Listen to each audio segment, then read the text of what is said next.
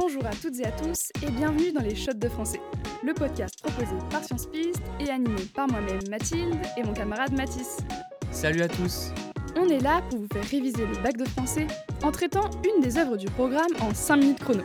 Mathis, si je te dis mensonge, stratagème et marivaudage, tu penses à? Je pense à Marivaux et sa pièce Les fausses confidences parue en 1738. Exactement.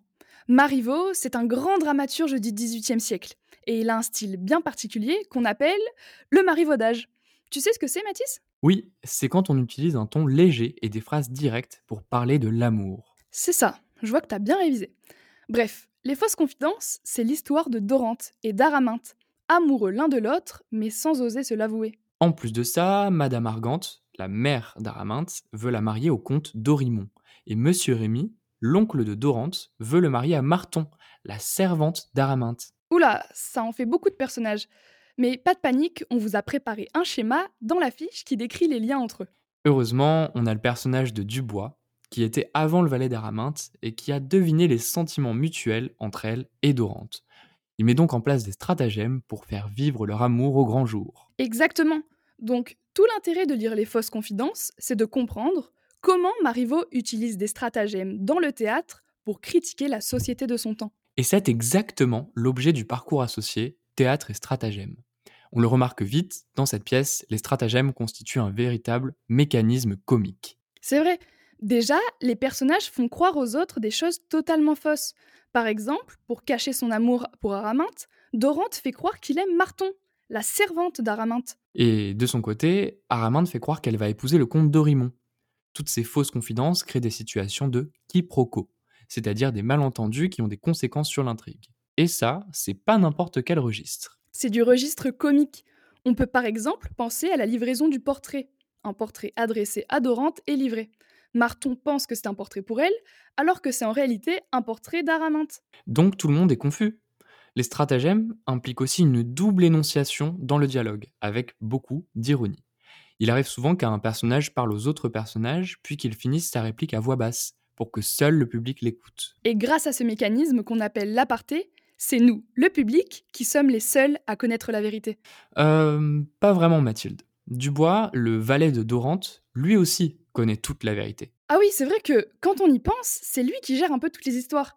Il joue un rôle de metteur en scène à l'intérieur même de la pièce. Regarde, dès le début, il force Dorante à se rapprocher d'Araminte en travaillant pour elle. Et puis, c'est aussi lui qui révèle à Araminte que Dorante l'aime. Oui, son stratagème est vraiment génial. Et justement, grâce à Dubois, la vérité éclate et Dorante et Araminte se confessent leur amour. Rappelez-vous qu'une comédie finit toujours bien. D'ailleurs, tu sais si ça a un nom particulier, un personnage comme celui de Dubois? Oui, Dubois, c'est un valet d'intrigue, un personnage typique de la commedia dell'arte, c'est-à-dire du théâtre d'improvisation italien. Souvent, les valets sont vifs et malins, un peu comme Scapin chez Molière. Comme quoi, euh, le plus haut dans l'ordre social n'est pas forcément le plus malin. hein. En parlant de ça, il faut aussi remarquer à quel point dans cette pièce, les stratagèmes servent à contourner l'ordre social. Oui, parce que il faut quand même se rappeler qu'on est sous Louis XV, au début du XVIIIe siècle, et la société est encore divisée en trois ordres le clergé, la noblesse et le tiers-état. Et là, les personnages nous font comprendre que l'amour est plus important que le rang social. Et Araminte, bah, c'est une bourgeoise, mais pas une noble. C'est pour ça que Madame Argande veut la marier à un comte et s'attriste de voir à quel point le rang social n'intéresse pas sa fille. Je cite Elle ne sent pas le désagrément qu'il y a de n'être qu'une bourgeoise. Ah oui, donc carrément, être une bourgeoise, c'est même pas suffisant. Heureusement, Marivaux met en avant la supériorité de l'amour sur les codes sociaux. C'est pour ça qu'Araminte renonce à épouser le comte pour Dorante. C'est ça. On peut aussi dire que l'ordre social est renversé à travers le personnage de Dubois. Ce n'est qu'un valet, mais il a l'autorité d'un maître. Il est le seul à avoir une influence réelle sur l'intrigue. Finalement, cette pièce, c'est un moyen pour Marivaux de critiquer le fonctionnement de la société du XVIIIe siècle, obnubilée par le rang social et par l'argent. Exactement. Bon, on résume l'épisode? Allez, dans les fausses confidences, Marivaux met en scène une intrigue remplie de stratagèmes, créant des situations de quiproquo plutôt comiques. Ces stratagèmes sont orchestrés par le valet Dubois, qui joue un rôle clé dans l'éclatement de la vérité, c'est-à-dire l'amour entre Araminte et Dorante. Enfin, cette pièce met en avant le ridicule de la société du XVIIIe siècle qui priorise le rang social à l'amour. Voilà, c'est tout pour aujourd'hui. N'hésitez pas à partager ce podcast avec vos amis qui sont en train de réviser.